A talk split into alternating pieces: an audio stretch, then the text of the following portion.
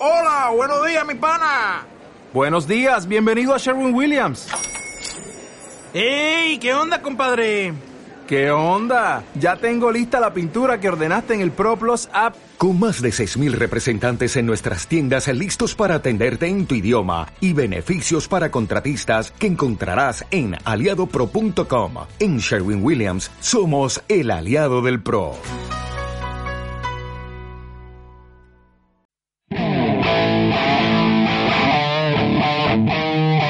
Bienvenidos a Entre Traumas, el podcast oficial de SECOT. Somos la cara B de la especialidad.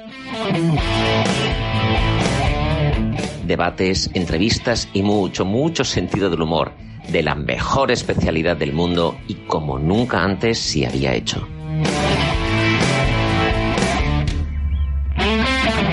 Bienvenidos a la locura radiofónica de Secot. Empieza Entre Traumas. Bisturí, gasas. Y nos vamos a la playita. Uy, amigas y amigos, qué bien nos lo vamos a pasar hoy. Nos vamos a la playa como traumatólogos. Que sí, que sí, que sí, como traumatólogos además, a la playita. ¡Qué bueno! Y no por uno de nuestros colaboradores de hoy. No nos vamos a la playa de Ibiza, ¿eh? ¿No? Vicente, no, No. vamos a Ibiza. Menorca. No, es Menorca. Menor, Menorca o Ibiza, es que no Ibiza. ¿Tu- ¿Tuberías o, o me preguntaban cisternas o tuberías? Cisternas en Ibiza. Cisternas, cisternas en Ibiza. Sí, sí. ¿Qué tal, Vicente? ¿Cómo Buenas, estás? ¿qué tal? Hoy tenemos un monstruo. Y Alfonso ha decidido decirlo de la playa. ¿Por qué? Sí. O sea, yo, eh, hoy tenemos eh, a Enrique Guerrado, eh, jefe de servicio del Hospital Costa del Sol. Expresidente de la SECO. expresidente de la SECO. Y nos va a contar ahora un poquito eso, pero hay que quitar un mito de este país que es Hospital Costa del Sol, dices, "Buah, A la playa. a la playa, balneario, ahí a disfrutar. ¿Eso es así, Enrique? Bueno, en primer lugar, muchas gracias por invitarme a, a este programa. Yo reconozco que cuando oí primera vez lo de Entre Traumas me resultó algo muy extraño, pero habéis conseguido engancharme y me parece una idea genial, de verdad, me parece una idea genial y Gracias, repito que al principio aquello me resultó raro. Bueno, eh, sí, la gente disfruta cuando va a la playa. Nosotros, eh, el hospital nuestro, somos realmente tres hospitales, el cuartel general del Hospital Costa del Sol, y tenemos unos 700.000 habitantes, de los cuales censados solamente hay 500.000. Y bueno, es una zona donde la gente bebe, eh, muchos, muchos toman coca y hay muchos británicos que se olvidan de que están en España y circulan por la izquierda. El- la, con- la conclusión la podéis poner vosotros. Tenemos una incidencia de politrauma, una cosa exagerada. Allí no es entre traumas, sino politrauma. Y cuando uno analiza Enrique Grado, ¿por dónde lo entrevistamos? O sea, ¿por dónde hablamos, charlamos con él? Que esto no son entrevistas, son charlas. A ver, por la presidencia de la SECOT, por la dirección del hospital, por su pasado futbolístico, por su expertise en las fracturas de pelvis. y- Vamos a por todo. Sí, vamos a por todo, Vamos pero por todo. Vicente, ven para acá, que sí hay que hablar de pelvis. Vicente, vente para acá. Vente para acá, que Alfonso y yo hablando de fracturas de pelvis podemos alucinar. Ahí no, ahí no. Enrique, eliges cuatro, cuatro temas. ¿Cu- ¿Por dónde quieres empezar, Enrique? No, yo, tú. como habéis hablado del bisturí, está en vuestra mano, yo estoy tumbado ya y el anestesista ya me ha preparado para lo que queráis. A mí sí que me gustaría contar un poco cómo, cómo empezó en el mundo de la trauma, que nos cuente ese periodo futbolístico, Este, cómo, estaba. Primera división, Y- Alfonso. sí, sí, no, por eso. ¿Y cómo empezó luego con...? Bueno, pues fíjate, el mundo de la trauma tiene relación con el deporte. Seguro, pero sí es una así. relación paradójica, porque entonces no existían los médicos deportivos. El traumatólogo del equipo de fútbol era el médico de todo, te ponía la dieta, todo. Y entonces yo lo hice para hacer traumatología deportiva. Y os confieso que es la parte de la especialidad que siempre me ha gustado menos. Porque ocurre- tratar, yo cuando, cuando veo en los grandes equipos que hay un jugador que no se recupera y demás, eso es tremendo. Al final los directivos le echan la culpa al médico que no se ha recuperado bien, lo llevan a otro médico. Y a mí eso al final no acabó por gustarme y me dediqué pues por razones del guion a la, a la politrauma.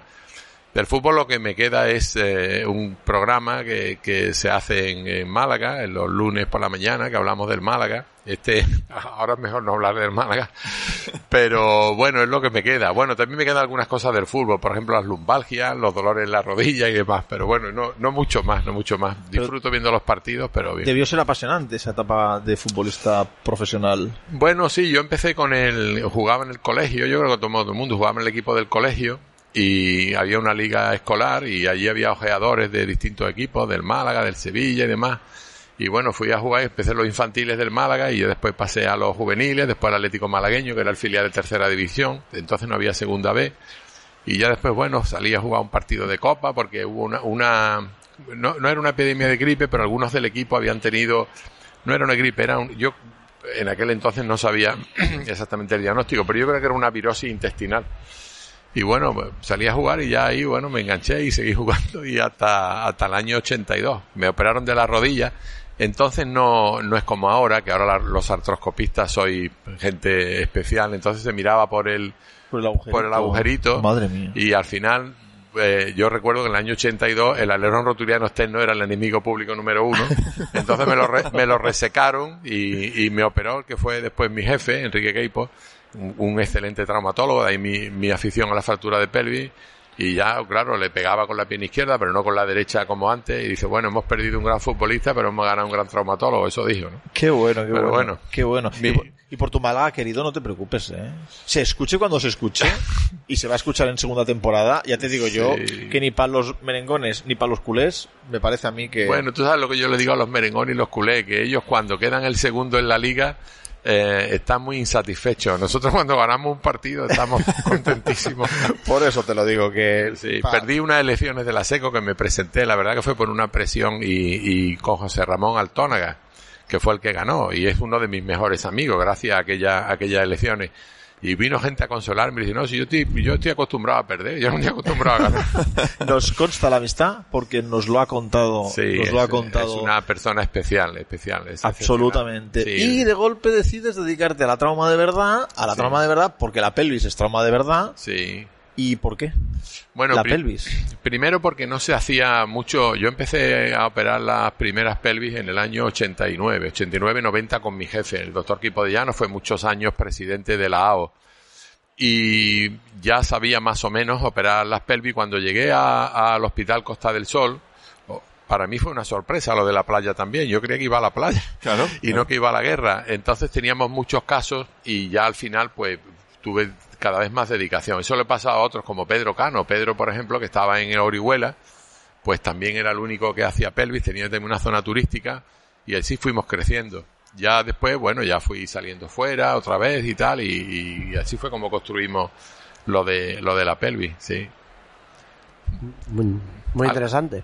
¿Y eh, a qué sitios fuiste posteriormente para ampliar tu experiencia? ¿Por dónde? Sí, bueno, o- yo- o quiénes han sido tus mentores? Sí, yo te cuento, fui al, al, al- al Oxford Trauma Center, al John Radcliffe, porque yo tuve una, una beca eh, del año 85 al 87 en el Nuffield Orthopedic Center en Oxford.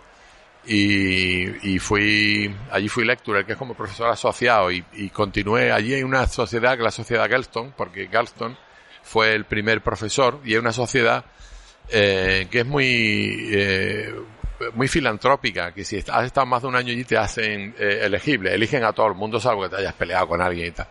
Y entonces, bueno, fui allí al Trauma Center y después también eh, enseñaba los casos a gente con mala experiencia, como Enrique Queipo. Coincidí en algunos cursos con Marvin Tile, por ejemplo, que, que era Marvin Tile y, Mata. Mata eh, lo que hizo fue seguir lo de Le Tournel. Yo a Le Tournel no lo conocí, obviamente.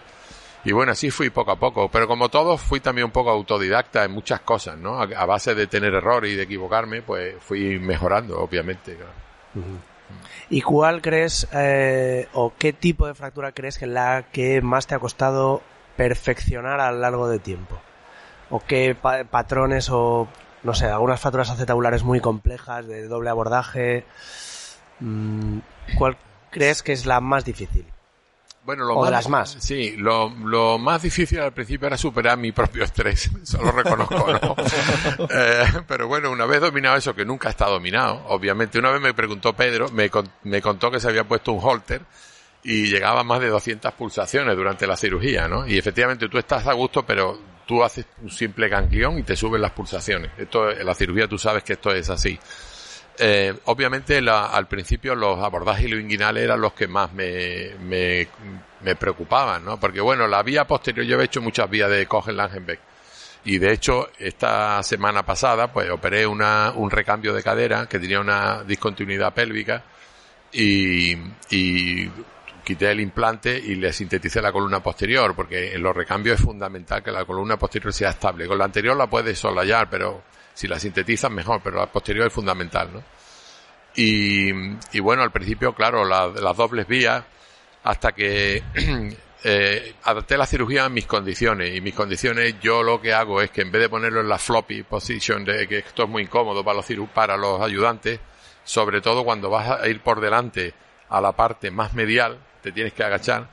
Pues al final, bueno, hice alguna, algunos cambios en la cirugía, publiqué algunos de ellos y lo que hacía hago la vía iluinguinal, eh, cierra solo cutáneo eh, y ya pone al enfermo en posición lateral y ya la vía la tienes hecha. Eso tarda 10 minutos más y es una cosa muy cómoda. Eh, y bueno, y pequeña, pequeños trucos ya que tiene todo el mundo, ¿no? De eh, la tracción, en vez de ponerla en, el, en, en la mesa ortopédica, pues la haces manual, con cosas que enganchas en, el, en la pared y demás. Y ya fui operando algunos casos en, en vuestra tierra, en Cataluña, operé en el, en Asepello, en San Cugat, operé algunos casos con, con Fernando Granel y eh, Montiel, me parece que se llamaba, ¿no? Aurelio, a- a- Aurelio Montiel, que eran los... Y bueno, lo pasé muy bien, allí me gustó mucho. Yo siempre he tenido mucha afinidad por ir a Barcelona, es una ciudad que me gusta mucho y en Cataluña he tenido siempre muy buenos amigos y muy buena relación. Y cuando terminaba de operar siempre preguntaba si quería que le contara algún chiste de catalán y decía que sí, los contaba. o sea que muy bien, la verdad que bien. Tengo otra pregunta. Adelante, adelante, adelante. En, en el mundo pelvis, como también, como acabas de decir, también te dedicas a la cirugía reconstructiva de cadera, de a las artroplastias. Eh, quería hacerte una pregunta, ahora que ya, pues, con la experiencia de, que tienes y los, eh, ¿qué crees que es mejor, as- así en global, eh? Eh, fractura de acetábulo del anciano, osteosíntesis, prótesis de cadera o un combinado, porque sé que incluso has publicado algo, yo he visto charlas tuyas y algún artículo de osteosíntesis intracetabular en fracturas de este tipo y demás. ¿Qué, así globalmente, ¿qué crees que es mejor? ¿Osteosíntesis o prótesis? Sí, bueno, primero te cuento lo del artículo de osteosíntesis acetabular que está en el en intracetabular que está en el injury y eso eh, te- os voy a contar la verdad, ahora que no nos escucha nadie. Eso fue una ocurrencia, no fue a partir de un, pro- un proyecto de investigación lo adecuado, ¿no? Como debe ser. Fue una ocurrencia en un recambio de un acetábulo de una señora bastante mayor, eh, en el que la pared anterior estaba, se había ido de la osteolisis. Y entonces era bastante fácil, pero quedaba, quedaba inestable por culpa de la pared anterior. Entonces se me ocurrió que poniendo una placa de osteosíntesis, una placa DCP de 3,5, atornillándola al techo y atornillándola al isquion, tú le dabas una, un soporte anterior. Y a partir de ahí sí ya hice un proyecto con los, eh, con los ingenieros de mi universidad y ya llegamos a la conclusión de que la carga se transmite fundamentalmente por la columna posterior y que por la columna anterior solamente es una cosa dinámica. Y ahí a partir de ahí ya salió la técnica y ya la publicamos, ¿no? Em, lo otro que me has preguntado, ¿qué? Pues ya estoy como los, como los viejos. ya. No, que en fractura de acetábulo, Bueno, fractura de acetábulo del anciano, Ah, sí, los ancianos. sí. prótesis, osteosíntesis o, o las dos cosas. Sí, esto Freud, con esto del anciano, Freud le daría una explicación a mi olvido bastante consecuente. Eh, eh, no, yo creo mucho como los americanos lo del one shot surgery, ¿no? Eh, hay ancianos que tú tienes que dar un tiro. Las artroplastias de cadera después de una osteosíntesis dan peor resultado que las artroplastias de cadera primaria. Entonces, eh, nosotros somos muy proclives a poner al paciente rápidamente en movimiento. Hay algunos eh, indicadores o algunos signos que te indican eh, que la cirugía, como es por ejemplo en la compactación del techo acetabular, yo creo que una vez que el domo Sí, el está signo ese de la, el signo de la gaviota. el signo de la gaviota, sí. Eh, el signo de la gaviota es, como tú bien has hecho, es como una gaviota, pero cuando hay una, una compactación, porque el signo de la gaviota es que la articulación está discontinua, pero hay veces que hay una compactación del techo acetabular, bien primario, secundariamente, acaba por migrar la cabeza y producir una coxartrosis. Y por otra parte, en, en una vía, hagas tú la vía de estopa o hagas una ilioinguinal, la articulación propiamente no la ves bien si no hace una iliofemoral, que no la hace ya prácticamente nadie. Entonces hay les- lesiones en la cabeza femoral que tú no cuentas con ellas. Entonces nosotros somos muy de artroplastia. Claro que es un anciano, pues según la definición de anciano, yo soy un anciano porque tengo 65 años, pero no me veo como un anciano. ¿no? Bueno, yo creo que ya se habla más por esperanza de vida, ¿no? Sí, y comorbilidades, sí, sí. más que edad. Por eso te digo que depende de la actividad, pero una persona que tú la veas que es mayor y que está en la cama le va a perjudicar y demás, somos muy proclives a la, a la artroplastia. A la artroplastia de entrada. Sí, sí. Y a mí no me gustaría acabar el, la charla tertulia, porque tengo la sensación de estar en un bar hablando con, con Enrique, sin, sin hablar de ese momento que ocurre en octubre de 2018, cuando eres nombrado presidente de tu sociedad, de SECO. ¿Qué pasó por tu cabeza, Enrique? Bueno, eh, tienes expectativas de hacer cosas. Yo debo confesar eh, que tuve fortuna por dos circunstancias. Una es por la junta directiva, eh, que pasa como la actual, que soy un grupo muy compacto, de gente con, con energía, con experiencia y demás. Y yo tuve la suerte de tener una junta directiva similar. Y la otra que fue el comportamiento de los socios, que fue muy bueno. Hubo mucha gente que me escribió y me animó y demás. Yo la verdad que no sufrí con eso. Hubo un momento que sí nos, que sufrimos un poco, que fue tomar la decisión de que el congreso no se hacía y si hacíamos uno virtual. Entonces tenía, hombre, un poco de incertidumbre. Es algo que va a pasar vosotros ahora, que habéis tomado la decisión contraria y habéis acertado plenamente. No hay más que ver cómo está el congreso, ¿no? Y nosotros creo que acertamos también con ello. Pero quizás ese fue el peor momento. Cuando vimos que habíamos trabajado mucho, la cosa había ido bien y sin embargo se podía ir al traste y la SECO se descapitalizaba si no hacía su congreso. Y bueno, ahí nuevamente tuvimos la, la respuesta de la Junta, también de la Secretaría, de la SECO y sobre todo de las sociedades monográficas que se comportaron muy bien con la SECO. Y, ese eslogan de que la SECO somos todos, de entonces me lo creo más. Al final, al final, los grandes proyectos liderados por grandes líderes, como fue tu caso, siempre acaban dejando alguna obra. Como mínimo, yo cuando recuerdo cosas, bueno, soy jovencito, pero recuerdas cosas de líderes y siempre dejaron alguna cosa. Eh, De ti siempre va a quedar que tuviste que tomar esa dificilísima situación de pasar a hacer un congreso online y fue un exitazo. Y, y eso te va a quedar. Te van a quedar muchas más cosas y seguro que muchas para ti mismo. Pero los que estamos allí, los socios, Sí. eh, pensamos, wow, wow, qué valientes, Bueno, y qué es- éxito. Sí, eso no, eso tú ya sabes que cuando gana, gana el equipo. Eso saco ahora mis recursos futbolísticos. Cuando gana, gana el equipo. Y, y además que lo pienso de verdad. Yo me acuerdo que uno de, de la Junta, que creo que será un día presidente, me dijo, bueno, te sentirás muy satisfecho lo que ha hecho, ¿no? Estábamos en Málaga y le contesté, me siento satisfecho del equipo. Y le contesté con sinceridad. Pero yo de lo que más contento estoy es que después de dos años no creo que he dejado enemigos ni enemigos conocidos y veo que la gente es muy cariñosa con nosotros, que la sociedad, esta nueva generación que llegáis, eh, estáis haciendo una sociedad todavía mucho más, más fuerte, habéis incrementado mucho las redes sociales. Eh, de verdad que eso a mí me hace más feliz que cuando yo, siendo mayor, venga aquí por aquí y vea que la SECO de ahora es muchísimo mejor que la SECO que yo cogí como presidente. Hombre, para que eso exista, realmente tiene que haber un caldo de cultivo, ¿no? O sea, que no, Exacto. no es que haya cambiado la situación, sino que esa continuidad se refleja porque hay un caldo de Sí. cultivo interesante para que eso crezca. ¿no? Nosotros también lo tomamos, ese caldo de cultivo de los anteriores. O sea, nosotros cuando llegamos a la SECO nos encontramos una SECO que estaba hecha, saneada y que tenía un gran prestigio, que las sociedades monográficas colaboraban. O sea, que nosotros obviamente también aprovechamos esto, ¿no? Una sociedad en paz, que eso es, no te diré que sea un milagro, es difícil Sí. en el mundo en que nos movemos, no los traumatólogos, sino la medicina en general, por, por el ego, por lo que sea, porque nos costó mucho llegar donde hemos llegado, da igual. Nosotros sí que somos unos eh, narradores de realidades, porque ha pasado muchísima gente por estos micrófonos y podemos constatar esa paz que existe en esa sociedad de la, La- que la eres famosa- muy responsable, Enrique. La famosa paz social, ¿no? Exacto, esa paz social que nunca hubo guerra en seco, pero la realidad es que tú sientas aquí a todo el mundo y es todo el mundo en positivo, en positivo, el congreso virtual, el congreso presencial.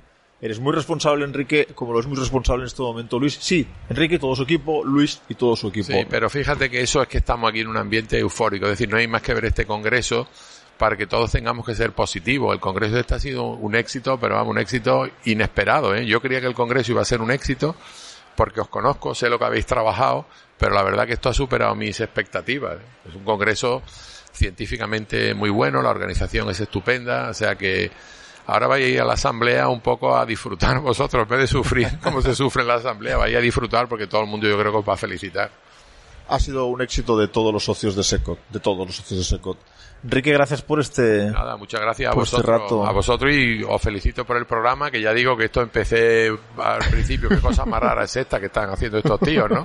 Pero poco a poco me habéis enganchado. Muchas gracias, de verdad. Es lo- la mejor, el mejor halago que nos podemos llevar, ¿verdad, Alfonso? Sí, sí, la verdad que, hombre, que sea un trabajo agradecido por, por todos nuestros compañeros es para nosotros es, es nuestro fin. Esto es el programa de todos. es- Ah, antes de que antes de que cortes que se está se está poniendo el bañador eh, se está poniendo el bañador Vicente has, has escuchado playa y se está poniendo el bañador Vicente gracias Nada, como siempre, muchas gracias. nos hacía falta necesitábamos ese, e- ese esa aportación científica de fracturas de pelvis porque si no iba a preguntar a Alfonso pelvis y madre También Bu- sabe, buena también la íbamos sabe. a liar. le ¿eh? vamos a liar gorda la íbamos a liar. gracias Vicente Alfonso todo tuyo Bueno, pues nada, agradecer mucho a Enrique su presencia aquí, que la verdad que es un honor y nos honra mucho tener porque ya han pasado los dos últimos presidentes y bueno, y alguno más. Ayer tuvimos aquí en este congreso ha pasado gente muy importante, con lo cual agradecerte mucho tu tiempo y esfuerzo, que seas seguidor nuestro, que eso no- nos llena de orgullo, la verdad. Y bueno, esperarte en otra ocasión, que seguro que la habrá. Muchas gracias. Significaré que estaremos vivos y puedo venir ahí más veces. Exacto, gracias por contar exacto. conmigo, de verdad, lo digo de corazón. Gracias. Así que ya sabéis, a veces para seguir hay que empezar de nuevo. Esto ha sido Entre Traumas.